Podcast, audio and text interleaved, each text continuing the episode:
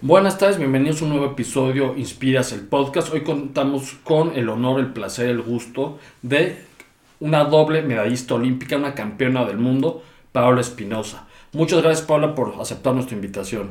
Ay, con mucho gusto. Para mí eh, me da mucha felicidad poder contar un poquito de mi vida con ustedes. Paola, a mí lo que quiero arrancar con algo que a mí me encanta es abriste las puertas, sobre todo a mujeres mexicanas, hispanas, latinoamericanas a soñar en grande, con tu trayectoria, con decir igual, este deporte, yo abro los caminos, y sean de otras disciplinas, te toman como un referente de que es posible. ¿Cómo tú arrancas tu carrera? ¿Cómo en un deporte que igual no tenía visibilidad, tú empiezas a abrir este camino? Como bien lo dices, indirectamente me tocó abrir esa brecha, pero en realidad mi idea y mi pensamiento era crear mi propia historia, llegar a unos Juegos Olímpicos en un deporte en donde sí había mucha historia, muchas medallas, pero solo de hombres. Entonces, en ese momento, en realidad, yo nunca pensaba, yo quiero ser la primera mujer o quiero lograrlo. No, mi meta era, yo quiero llegar a unos Juegos Olímpicos y quiero ser medallista olímpica. Y a pesar de que en México no tuviera ese ejemplo de alguien que ya lo hubiera logrado en, en la parte femenina, pues en mi cabeza siempre estuvo, yo lo puedo hacer, yo lo puedo lograr, yo quiero crear mi propia historia y en mi historia quiero una medalla olímpica. Y así fue cuando como empecé yo a trabajar, a ser muy disciplinada en este deporte, a creérmela también, a saber que podía hacer arriesgarme, porque en algún momento de mi carrera fui la única mujer en el mundo que hacía un clavado que se llaman tres y media vueltas de holandés. Nadie se atrevía a hacer ese clavado. Entonces, em, creo que, que para mí ahora que volteo hacia atrás después del retiro, me da mucho gusto saber que en algún momento yo era de esas clavadistas que había un nacional y éramos dos, tres competidoras nada más. Y ahorita ya son 20 niñas y todas con un muy buen nivel de poder salir al resto del mundo y demostrar que son muy buenas. Entonces creo que, que el verme en, en, la plataforma de 10 metros y tratar de hacer clavados perfectos, quizás a las niñas de mi país fue como un, si ella pudo, yo también lo puedo hacer. Por eso a mí me encanta el deporte porque creo que es una metáfora de vida. Yo aprendo mucho de los atletas, sobre todo atletas como tú. Y lo que más a mí me interesa es la cuestión de la mente, de la visualización. Yo sé que hablas mucho de la visualización. ¿Cómo trabajaste eso? ¿Desde qué edad? Eh, desde siempre, desde siempre me enseñaron que los, los clavos es un, haz de cuenta que desde que tú te despegas del trampolín o la plataforma es un segundo, un segundo y fracción, muy poquito tiempo.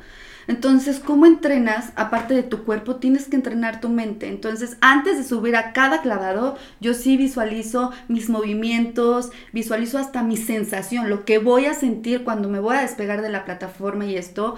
Pero desde, desde chiquita me enseñaron a hacerlo, lo fui perfeccionando hasta llegar a un punto en el que dormida podía este, hacerlo, porque no es fácil. Tú imagínate algo como quisieras que pasara sí. y es muy difícil, te distraes terminas pensando en otra cosa o, viendo otra cosa en, tu mente, ¿no?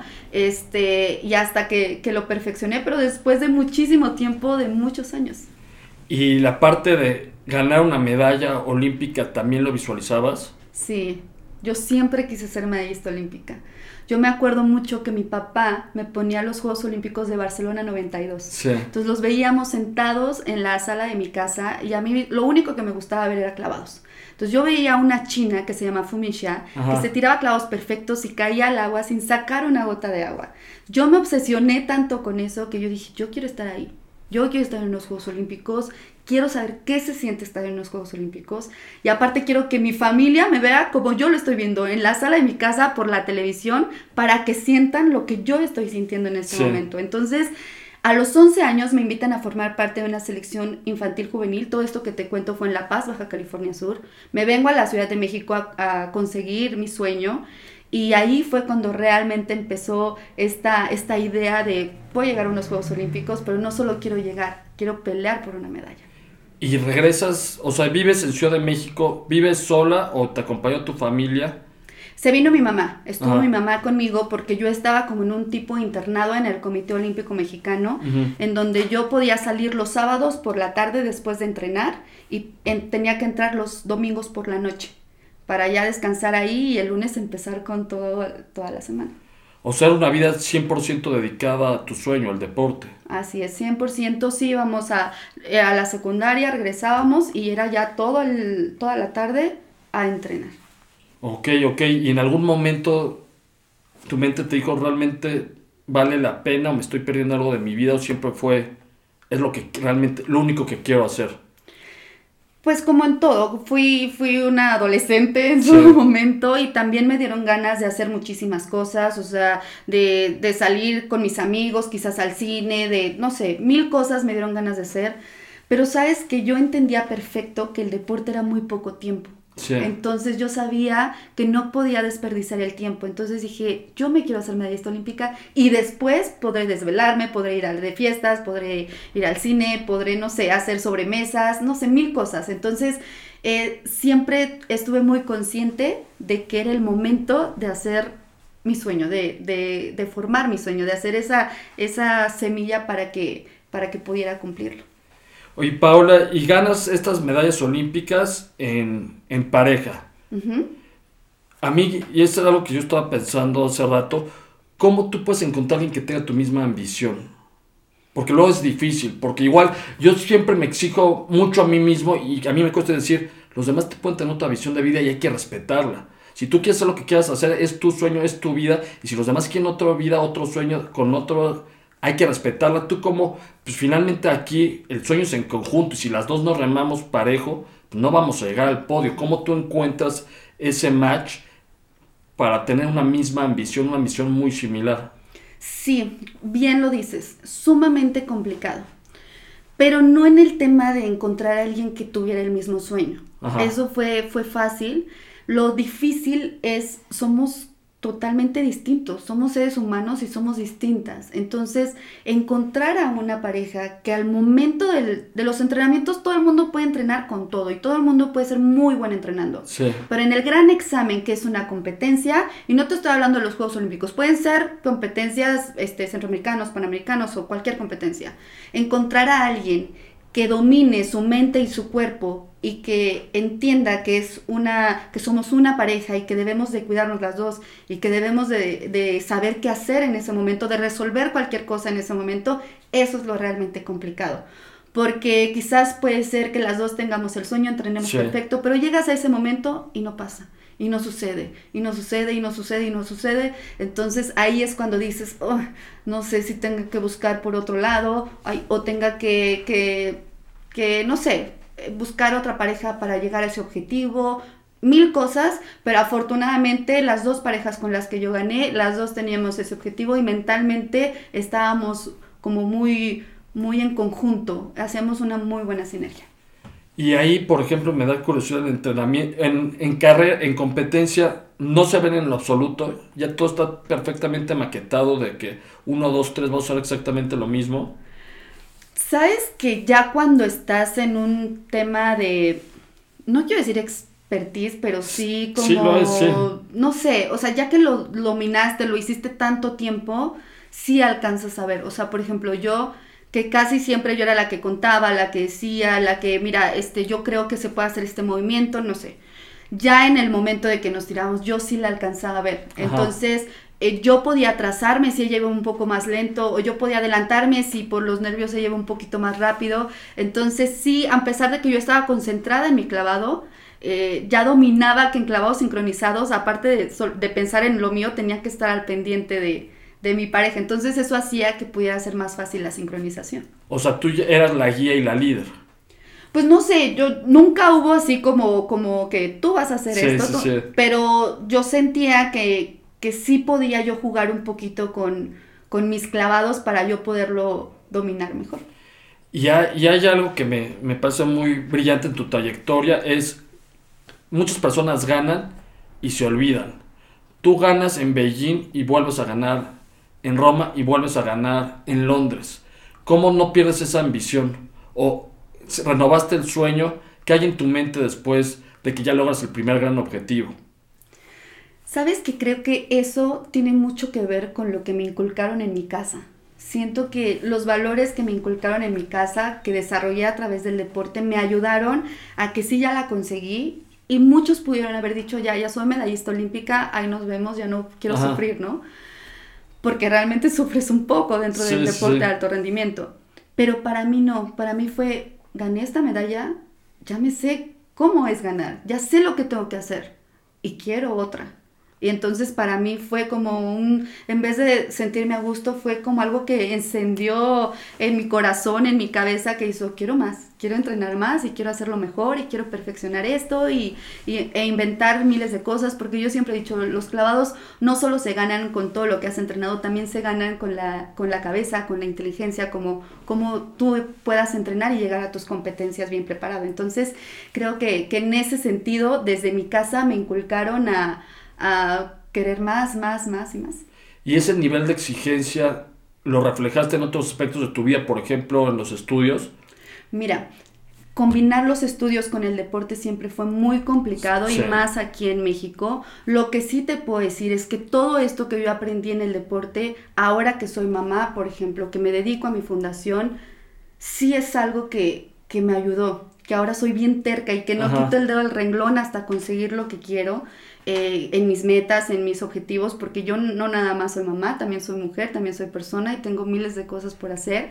Y, sí me ha ayudado a, a no tomarme todo tan a pecho. Si hay alguna derrota en la vida que puede ser cualquier cosa, para mí no es complicado, es como, ching, ya fallé, ahora qué tengo que hacer cómo lo voy a resolver para llegar a esa meta y ese objetivo que tengo que hacer. Entonces la terquedad que me ayudó para el deporte, también para los estudios, para la vida, para como mujer, como mamá, como, como ahora en mi fundación también. No, y lo que me encanta es eso que dices, tienes un trayecto que, un, no un trayecto, más bien un, una guía, una directriz que formaste, porque igual en algún momento de chiquita soñaste algo que para muchos son, es imposible, que es una medalla olímpica y lo lograste. Entonces, ¿quién te va a decir que algo es imposible cuando tú hiciste lo imposible posible y lo repetiste? Entonces, ya es algo de que, pues, ¿qué me puedes decir que no pueda lograr si logré algo que en un momento de chiquita soñé, trabajé muchísimo y ahí está? Y que en el camino mucha gente te dice que no puedes y que no lo vas a lograr. Y que en el camino muchas personas pueden dudar que lo vas a lograr. Pero si tú estás bien firme en tu decisión, nadie te puede decir que no puedes hacer lo que tú quieras hacer. Absolutamente nadie. Aquí adentro en tu corazón y en tu cabeza tienes que estar bien consciente de a dónde quieres llegar. Y si es con disciplina, con trabajo, con dedicación, con ocho horas diarias de entrenamiento estando en una alberca, si es lo que se tiene que hacer, eso fue lo que yo hice para poderlo lograr. Todavía después de haber sido mamá, ¿sabes qué me decía la gente? Ya vete a cambiar pañales, ya mejor ya no hagas deporte. Y en mí era, ¿por qué? A mí nadie me va a decir que puedo hacerlo o no. Hay algo, ya, ya se me acordó lo que te quería preguntar. So, es, vivimos una sociedad de la inmediatez, de que me desespero si no soy viral en un segundo, si no logro esto en un segundo. Y, y yo veo tu trayectoria es, de aquí a que yo gane una medalla, pues tiene que haber un proceso, simplemente no lo puedo lograr mañana porque los años no me dan. ¿Cómo es mantener esa perseverancia, esa fe en uno mismo y saber que el camino es bien largo, pero es posible. Por eso yo siempre digo a las personas, aprende a amar el proceso porque la medalla, el éxito, el diploma, el bono, dura ese momento y luego se va, pero si no amaste el proceso, que es el día a día, no vas a amar tu vida. Y que es difícil amarlo. ¿Por qué? Porque sufres, porque estás cansado, porque sientes que no puede más, que no puedes más que en algún momento sientes que hay días muy malos y dices, ching, creo que en vez de avanzar estoy retrocediendo, pero como tú lo dices, disfrútalo, ya estás ahí. Y ni modo, habrá ser conscientes que podemos sentir miedo, que podemos fallar, que podemos fracasar quizás en el intento, pero que ahí está bien presente ese sueño que quieres lograr y no desistas. Imagínate, en mi deporte, cada cuatro años tienes la oportunidad de demostrar todo lo que has entrenado una vida, no cuatro años. Pero los Juegos Olímpicos son cada cuatro años. Y un clavado, como te repito, dura un segundo de infracción. O sea, tengo cinco segundos para demostrar todo lo que he entrenado. Pero me tuve que esperar cuatro años. Y pude haber fallado en esos cuatro años. Y quizás en ese momento no me salieron las cosas como yo quería. ¿Tú crees que no me sentía mal? Claro que me sentía mal si no me salía bien. Pero también hubo ocasiones en que me salieron bien las cosas. Y las dos veces tuve esa medalla. Entonces, sí. hay recompensas, sí puedes llegar a ese sueño y si yo pude, cualquier persona lo puede lograr. ¿Y cómo gestionas esa frustración igual de cuando no se venían bien las cosas? Yo sí me dejo llevar. Yo sí lloré, yo sí sufrí, yo sí, o sea, de verdad me acosté en mi cama y dije, ¿qué pasó? Lo analicé, lo pensé y mil veces dije, aquí es todo el problema. Aquí fue cuando fallé y, y si fallo otra vez, no quiero que vuelva a fallar por lo mismo Entonces nunca fallé por la misma razón. Sí pude fallar muchísimas veces, pero no por la misma razón. Entonces creo que en mi, en mi caso, en vez de pelear con ese sentimiento de cuando fracasé, más bien lo acepté, lo, lo traje a mí, lo pensé, lo analicé y seguí adelante. O sea, viviste tu duelo y, y a lo que sigue. Ya ahorita, ya una vez que cerraste ese ciclo, ya no pesa. No, en lo absoluto. Es que creo que es una mental, algo que debemos inculcar. Hay algo que yo pienso mucho en esto, en, en Zinedine Zidane en la final de Francia cuando da el cabezazo. Literal prácticamente, igual si no da el cabezazo, es Francia campeón del mundo.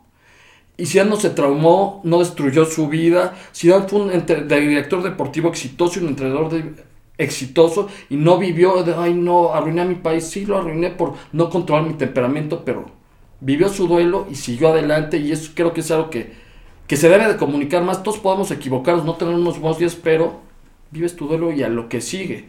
Y eso es lo bonito igual del deporte, que es una metáfora de vida de que, mira, aquí hoy fallé, mañana lo vuelvo a intentar, ya vas a ver cómo si aprendí de esto y lo logro. Sí, tienes toda la razón. Yo sí creo que en ese sentido, cada uno de nosotros tenemos el poder de quedarnos ahí o simplemente aceptarlo y seguir adelante, porque el único que sabe si puedes seguir o no eres tú mismo. Sí. El único que va a saber si lo puedes lograr. Y hablando de esto, ¿qué hábitos tú tenías en tu día a día que eran lo que te mantenían alerta o te mantenían en tu mejor versión? Sabes que yo siempre fui muy disciplinada, muy disciplinada. Yo me cuidaba en todos los aspectos, como no tienes una idea. Yo dormía lo que tenía que dormir iba a mis terapias de rodilla, de masajes, de todo. Yo mantenía mi cuerpo listo para el otro día, llevarlo al límite, al 100% de mis capacidades, tanto físicas como mentales. Me cuidaba mucho en mi alimentación, me cuidaba mucho también en mi mente, este, y, y yo creo que eso fue lo que hizo que, que estuviera sana casi en toda mi carrera deportiva, que no tuviera lesiones graves, que pudiera seguir, que pudiera seguir tirando plataforma de 10 metros, porque es muy exigente diario subirte y tener miedo y, luchar y caer de panza y de espalda, o sea, es algo que, te exige mucho todo el tiempo, pero creo que lo que a mí me ayudó es, es esa este, yo le digo, fui muy terca, entonces yo creo que eso fue lo que, lo que me ayudó a, a siempre tener esa meta bien fija. ¿Y cómo es esa transición de dejar atrás 28 años de carrera y ya estar en otra faceta de tu vida? Ay, hasta siento bien feo que lo digas así. No, no, porque... no, no, sí, lo dijiste, pero hasta sentí feo. Sí, imagínate. O sea, 28 años haciendo clavados, diario hacer lo mismo, dedicarte a subirte a la plataforma, a tratar de hacerlo perfecto y de repente decir, ¿sabes qué? Ya no, ya estoy hasta, hasta aquí, hasta el gorro de, este momento y, y, pues ya, ya quiero descansar, ¿no? Quiero vivir la vida real como una persona normal. Al principio fue divertido porque dije, ah, ya, ya puedo comer, puedo desvelarme, puedo hacer mil cosas, voy a estar con mi hija, desayunar, desayunar, comer y cenar con ella, ir por ella a la escuela, hacer tarea juntas, mil cosas, ¿no? Pero ese gusto te juro que me duró como una semana, dos semanas y después fue para mí muy complicado porque sin darme cuenta, mi cuerpo me pedía hacer ejercicio. Empecé a dejar de dormir. Y fue muy feo esa etapa, yo no entendía por qué. Y yo decía, yo me quería sentir bien ya que me retirara y todo. Y al contrario, me sentía muy mal porque no dormía, no me sentía a gusto, estaba así como león enjaulado porque no sabía qué. Y con el paso del tiempo me di cuenta que después de 28 años, acostumbrar a mi cuerpo a tener adrenalina al tope y de repente nada, fue muy complicado. Entonces todo el mundo me decía, métete a hacer ejercicio. Seguramente eso te va a cambiar, métete a hacer ejercicio. Pero yo en ese momento aborrecía los gimnasios, aborrecía las albercas y no quería hacerlo, no podía ya con el paso del tiempo ya regresé a hacer ejercicio y todo y ya mi cuerpo ya, ya me dice gracias, gracias por ponerme otra vez activo, por darme adrenalina, por volver a sentir esto que, que me gusta sentir, ¿no? Porque pues al fin y al cabo a mí me gustaba sentir miedo, me sentía a gusto en esa, en esa posición, entonces fue complicado, pero ya lo entendí y ahorita todo súper bien. Es que yo siempre he dicho, si el ejercicio te lo encapsula en una píldora, todo lo compraríamos porque te hace sentirte bien, te da más energía. te, te ayuda en la memoria, te ayuda a mantenerte sano. Es, es un superpoder, pero muchas veces caemos en este error y yo caigo también de, estoy muy cansado, no voy a hacer ejercicios. O sea, es tonto, hace ejercicio para dejar de estar cansado. Entonces, el deporte realmente debería de ser... Es que es obligatorio. para muchas cosas. Sí. Sí, aparte como tú lo dices, también te enseña muchas cosas a cómo puedes ser tan puedes ser competitivo, puedes arriesgar cosas haciendo deporte y eso te va a servir también para tu vida diaria. Sí, yo muchos hábitos que igual no muchos hábitos los mejoré gracias al deporte. El deporte para mí, digo, nunca, obviamente, nunca al nivel de, de una campeona del mundo, pero yo cuando empecé a hacer deporte en serio, empecé a ver otro tipo de cambios. Ya el mismo deporte dices, no, no me voy a desvelar porque mañana tengo entrenamiento. Voy a comer más sano porque si no como más sano, la voy a padecer en el entrenamiento. Entonces mejor me echo, sigo con esa ensalada. El deporte, te, es, yo siempre lo digo, es el super hábito. Porque empieza como paraguas a romper, a mejorarte las demás áreas de tu vida. Entonces, hay que hacerlo de manera, si lo dejamos en algún momento el cuerpo te va a decir, vuelve porque me necesitas. Lo aprendí. Créeme que sí, que lo aprendí y sí es algo que, que para mí me interesa mucho. Eh, yo siento que más allá de haber sido campeona del mundo de las medallas olímpicas, yo me creé solita una responsabilidad social porque creo lo mismo que tú, porque sí creo que, que por lo menos en este caso con mi fundación, que combatimos la obesidad, el sobrepeso y el bullying infantil a través de la activación física, es el granito de arena que yo quiero dejar en mi país para decirle, la activación física te va a ayudar y te va a salvar de muchísimas cosas. Yo era una niña que no me aguantaban en mi casa, que tenía tanta energía que mis papás ya no sabían qué hacer conmigo, pero afortunadamente vengo de una familia de deportistas, mi papá fue nadador mucho tiempo, entonces fue así de te voy a llevar al gimnasio y es de todos los deportes, desde las 3 de la tarde hasta las 9 de la noche. Yo hice de todos los deportes, pero hoy te puedo decir que fue la mejor herramienta que me dieron mis papás. Hoy por hoy, por esa decisión que tomó mi papá de no darme medicamento y mejor meterme a hacer deporte, soy la persona que soy. Entonces, eso mismo quiero yo dejar en mi país, decirles que la activación física te puede salvar la vida en todos los sentidos. Es que me encanta que dices, sí, olvídate los medicamentos, ponte a hacer ejercicio y, ya verás si me los, los vas a, si lo decías te los doy, pero probablemente no los vas a necesitar. Puede ser que no, quizás sí, pero créeme que por lo menos tú te vas a sentir mucho mejor. Paula, me ha encantado esta plática. Quiero igual para ir cerrando que me cuentes un poquito más de la fundación que a mí, a mí me apasiona lo que estás haciendo. Sí, mira, es una fundación, como lo decía, en donde combatimos la obesidad, el sobrepeso y el bullying infantil a través del deporte. Y es una fundación que nació a raíz del corazón, de mis sentimientos después de los Juegos Olímpicos de Londres 2012, en donde tuve mi segunda medalla olímpica. Yo regreso a hacer clavados y cuando llego a la alberca veo muchos niños que jugaban a ser Paola Espinosa y se aventaban a la alberca de bombita, de panzazo, de espalda, como sea, y decían un clavo de Paola Espinosa y se aventaban. Y yo decía, qué bonito, me llenó tanto el corazón que yo platicando con una amiga, le dije, ¿qué puedo hacer para regresarle a México todas las oportunidades y herramientas que a mí me dieron y que yo tomé y las trabajé para estar en donde estoy. ¿Qué puedo hacer? Y viendo las problemáticas que estábamos viviendo en nuestro país, pues decidí hacer la fundación para combatir estos problemas y créeme que ha sido un trabajo muy complicado, pero en la fundación lo que hacemos son activaciones físicas. Nos dedicamos a hacer activaciones físicas en lugares públicos, privados, quien nos quien quiera este tipo de activaciones, los niños se dan cuenta que lo hacemos con expertos obviamente, que se den cuenta que son buenos para brincar, que son buenos para correr y que se lleven también ese factor motivacional, porque yo estoy ahí con ellos, porque yo me pongo a correr con ellos, doy pláticas motivacionales también para los niños, en donde les enseño mis medallas, les enseño videos de cómo estuve en una plataforma este, y gané una medalla, que se escuche el himno nacional, este, tenemos profesionales en el tema de, nutrición, de psicología, entonces creo que es algo muy completo y afortunadamente hemos hecho muchas sinergias eh, con diferentes empresas o, o pues también fundaciones. Y ahorita quiero aprovechar este espacio porque estamos haciendo una sinergia con el medio maratón y el maratón de la Ciudad de México. Entonces, invitar a toda la gente que quiera correr con causa, por esta causa, la causa de la Fundación Paola Espinosa, a que se inscriban por mi fundación y corran y lleguen a la meta y se sientan todavía muchísimo mejor porque lo hicieron ayudando. Exacto, le das todavía un plus más a ese gran esfuerzo porque lo haces por alguien más. Paula, me encanta. Hay algo que, me, que no quiero dejar de decir porque me encantó lo que dices. Lo ves como agradecimiento.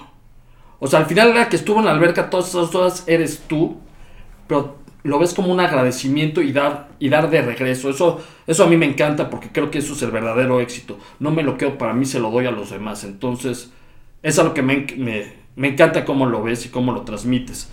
¿Qué podemos esperar de Paula de este 2023 o lo que queda del año? ¿Qué proyectos tienes que te emocionan aparte de lo que ya nos comentaste?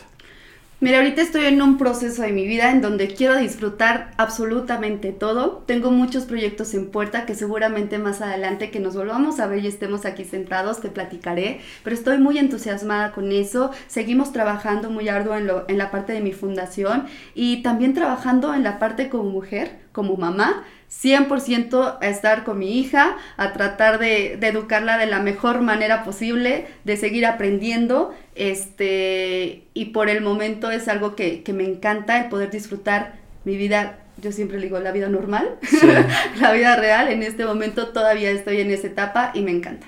Pues, Paola, muchas gracias por estar aquí, muchas gracias por impulsar tantos sueños con tu trabajo y nos vemos pronto en un nuevo episodio de Inspiras Podcast.